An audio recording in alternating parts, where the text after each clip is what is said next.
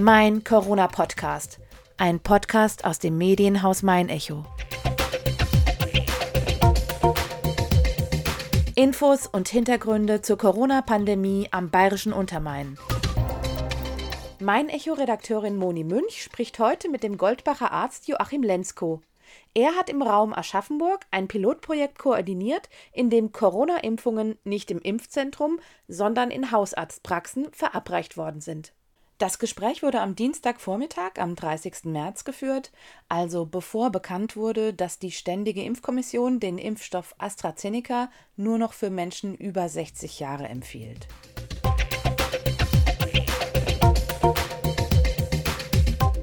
Ab 7. April dürfen in Bayern nicht mehr nur die Impfzentren, sondern auch Hausarztpraxen gegen Corona impfen. Schon am 31. März und 1. April läuft ein bayernweites Pilotprojekt der Kassenärztlichen Vereinigung KVB, in dem über 30.000 Hochrisikopatienten beim Arzt geimpft werden. Im Raum Aschaffenburg haben einige Arztpraxen aber schon zwei Wochen im Voraus Erfahrungen sammeln können, nämlich in einem regionalen Pilotversuch. Der Goldbacher Allgemeinmediziner Joachim Lensko hat diesen Versuch geleitet. Ich würde heute gerne von ihm wissen, welche Erfahrungen er und seine Kollegen gesammelt haben und natürlich, wie das laufen wird, wenn ich mich jetzt beim Arzt impfen lassen möchte. Mein Name ist Moni Münch, ich bin Online-Redakteurin bei Mein Echo und ich freue mich sehr auf dieses Gespräch. Herr Lensko, würden Sie sich vielleicht erstmal kurz vorstellen, damit wir Sie besser kennenlernen? Ich heiße Joachim Lensko, ich bin Hausarzt in Goldbach in einer großen Gemeinschaftspraxis und habe seit November 2020 die Funktion des koordinierenden Arztes für die Kassenärzte inne. Bin im Rahmen dieser Aufgabe jede Woche in der Führungsgruppe für den Katastrophenschutz im Landratsamt und äh, bin da eingebunden. Die Impfung durch die Hausärzte war ein großes Anliegen und wir haben das verfolgt seit Anbeginn der Impfung. Könnten Sie uns kurz erklären, welche Ziele der Pilotversuch hatte? Der Pilotversuch, den wir jetzt in den letzten 14 Tagen gestartet haben, der war ähm, lange geplant und hart erarbeitet und diente zwei Zielen. Zum einen ähm, der Verteilung des Impfstoffs in der breiten Fläche durch die Hausärzte, der Entlastung des Impfzentrums und der komplikationslosen Versorgung unserer bettlägerigen Hausbesuchspatienten. Ähm, die Idee war, anders als in allen anderen Pilotversuchen in Bayern, dass wir die Bürokratie für die Hausärzte möglichst gering halten wollten. Und das haben wir gut geschafft. Das ist gut gelungen. Wie lange lief denn der Versuch und wie viele Praxen waren daran beteiligt? Beteiligt an dem Pilotversuch waren sechs Praxen, vier im Landkreis, die waren strategisch verteilt von Schöllkrippen, Mömbris, Großostheim und wir hier in Goldbach. Über, äh, und zwei Praxen in der Stadt. Und ähm, der lief jetzt lediglich über 14 Tage, war vorher geplant, aber dann hat uns die Pause bei AstraZeneca zurückgeworfen, eine Woche. Und ähm, wir sind dann letzte Woche eingestiegen und haben die Impfdosen eben letzte Woche verimpft. Warum haben Sie gesagt, wir brauchen einen Pilotversuch? Man hätte ja auch einfach sagen können, wenn es losgeht, geht's los. Ich glaube, wenn es losgeht, geht's los, ist immer zu spät. Wir haben ganz viele Statements gehabt aus der Politik, wir haben ganz viele Statements gehabt von meinen Standesvertretern und alle wollten immer irgendwas machen. Und ich bin sehr dankbar, dass wir es jetzt in, auch in Zusammenarbeit mit dem Landratsamt, mit dem Landrat geschafft haben, mit dem Impfzentrum natürlich, das frühzeitig zu machen. Und zwar so zu gestalten, dass es für Hausärzte gut machbar ist, das in der Praxis zu verimpfen. Welche Erfahrungen haben Sie im Pilotversuch gesammelt, die Ihnen jetzt nutzen, wo es tatsächlich losgeht in Bayern mit den Corona-Impfungen beim Hausarzt? Die Erfahrungen, die wir gemacht haben mit dem Pilotversuch, ähm, sind wichtig. Wir haben zum einen gesehen, dass, dass es funktionieren kann, mit wenig bürokratischem Aufwand in Hausarztpraxen zu impfen oder mit möglichst wenig Aufwand. Ähm, und wir haben Abläufe trainieren können. Wir haben gesehen, wie wir mit dem Impfstoff umgehen. Wir haben gesehen, wie wir den lagern können. Wir haben unser Team geschult. Wir haben uns selber Gedanken gemacht, wie die Abläufe in der Praxis sind, vom Anrufen der Patienten zum Einplanen, zum Planen von speziellen Impfsprechstunden oder den Hausbesuchsrunden unserer Immobilienpatienten und dann zur zügigen äh, Verimpfung der vorhandenen Impfdosen. Wie fanden das eigentlich die Patienten, dass sie jetzt nicht mehr ins Impfzentrum müssen, sondern zu ihrem Hausarzt gehen können? Die Reaktion der Patienten auf das Angebot, durch den Hausarzt geimpft zu werden, war ganz positiv. Die haben uns ja schon seit Wochen ähm, bombardiert mit Anfragen. Immer wieder kam in den Nachrichten, dass irgendwann die Hausärzte impfen dürfen und ähm, dann stand hier das Telefon nicht mehr still. Der Rückruf von AstraZeneca hat bei den Patienten, die jetzt immer noch in der Priorisierung dran waren, den über 80-Jährigen, ähm, fast gar nichts bewirkt an Skepsis. Die waren zuversichtlich, die waren dankbar, dass sie vorzeitig geimpft wurden, ähm, die waren dankbar, dass sie durch den Hausarzt geimpft wurden, die haben uns vertraut, haben unsere Aufklärung gut angenommen und haben ähm, sich dabei, so ist das Feedback immer gewesen, wohlgefühlt und gut aufgehoben da wir die Vorerkrankungen kennen, da wir unsere Patienten am besten kennen und die ja regelmäßig impfen gegen alles Mögliche. Hat sich der Pilotversuch irgendwie unterschieden von dem regulären Betrieb, der jetzt anläuft? Gab es irgendwelche Laborbedingungen? Das Pilotprojekt ist jetzt abgeschlossen, denn seit dieser Woche beziehen wir unsere Impfstoffe über die Apotheke. Die Kassenärztliche Vereinigung hat das ausgehandelt und hat die Voraussetzungen geschaffen. Die Voraussetzungen für uns Hausärzte sind, dass wir den Impfstoff über die Apotheke beziehen können und dass wir ähm, die Datenverarbeitung, die Datenmeldung an das äh, Robert Koch Institut über die Kassenärztliche Vereinigung abwickeln können. Die Voraussetzungen sind gegeben. Wir haben Ziffern, die jeden einzelnen Impfstoff also alle Sorten, AstraZeneca, BioNTech, Moderna, alles, was wir halt kriegen können, bezeichnen und in unserer, unserem System hinterlegt sind. Wir können somit die Dosen dokumentieren in unserem Praxissystem, können die im Impfpass dokumentieren und können die Meldung an die, äh, ans RKI einfach und komplikationsarm ähm, schalten, ohne dass wir das komplizierte bei Imco-System, das das Impfzentrum verwenden muss, benutzen müssen. Und ähm, der Hauptunterschied ist, dass wir jetzt unsere Impfstoffe nicht mehr ähm, über das Impfzentrum beziehen, sondern über die Apotheke. Das ist der normale Lieferweg, den wir alle kennen. Die Apotheken sind dafür gerüstet, wir sind dafür gerüstet und dass wir so impfen, wie wir es gewohnt sind. Unsere Patienten nach Priorisierung ganz normal. Wie viele Praxen in der Region machen eigentlich ab April regulär beim Corona-Impfen mit? Und wie sind diese Hausarztpraxen vorbereitet? Hausärztliche Praxen sind gut vorbereitet auf die Versorgung mit Impfstoff. Wir alle haben die entsprechenden Lagermöglichkeiten. Wir alle haben Kühlschränke und selbst bei BioNTech-Impfstoff ist es so, dass der mittlerweile nicht mehr bei minus 70 Grad gekühlt werden muss. Der ist angepasst worden, es gibt die neue Studie und ähm, der muss jetzt nur noch bei Kühlschranktemperatur gelagert werden. Ähm, das bedeutet, hausärztliche Praxen sind gut vorbereitet auf die Vergabe von Impfstoffen. Wie viele Praxen im Landkreis, in der Stadt mitmachen werden, kann ich im Moment nicht sagen. Ausgewählt wurden diese Praxen von der Kassenärztlichen Vereinigung und zwar auf Basis folgender Daten. Wir mussten uns freiwillig melden, als Impfpraxis registrieren lassen, das war einfach und dann wurde gesehen oder verglichen, wie viele Influenza-Impfungen, also die normale Grippeimpfung, wir im Herbst verimpft haben, um zu dokumentieren, dass wir impfen dass wir regelmäßig impfen, dass wir auch große Patientenanstürme impfen können, denn das war im Herbst so bei der Grippeimpfung. Und ähm, dass wir die Logistik eben vorhalten und die Erfahrung haben. So werden die Praxen ausgewählt und angeschrieben. Es kann also sein, dass mein Hausarzt nicht gegen Corona impft. Was mache ich denn dann? Gehe ich zu einem anderen Arzt oder gehe ich ins Impfzentrum? Und ähm, nach welchen Faktoren richtet sich das? Wenn einzelne Hausärzte an diesem Projekt nicht teilnehmen können, dürfen oder wollen, ähm, dann müssen sich diese Patienten ans Impfzentrum wenden. Diese Patienten, es ist definitiv Eigeninitiative gefragt. In der Priorisierung gehen wir weiter. Wir kommen runter auf die über 70-Jährigen, irgendwann auf die über 60-Jährigen. Wir können die Vorerkrankungen mit einbeziehen.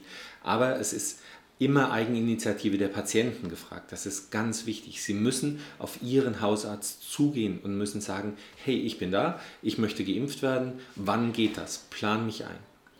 Wenn Ihr Hausarzt aus irgendeinem Grund nicht teilnimmt, dann müssen Sie sich ans Impfzentrum wenden. Aber ich glaube, dass das Impfzentrum eine große Entlastung erfahren wird durch die Versorgung der Hausärzte mit Impfstoff. Die ganze Zeit war es ja so, dass der Impfstoff an die Hausärzte der war, der übrig ist, den die Impfzentren in Bayern nicht verimpfen konnten. Ich glaube, dass, dass dieses Gewicht jetzt sich verändern wird und irgendwann einfach die Hausärzte die Mehrzahl an Impfungen durchführen werden und ähm, die Impfzentren sukzessive verschwinden, spätestens Ende September.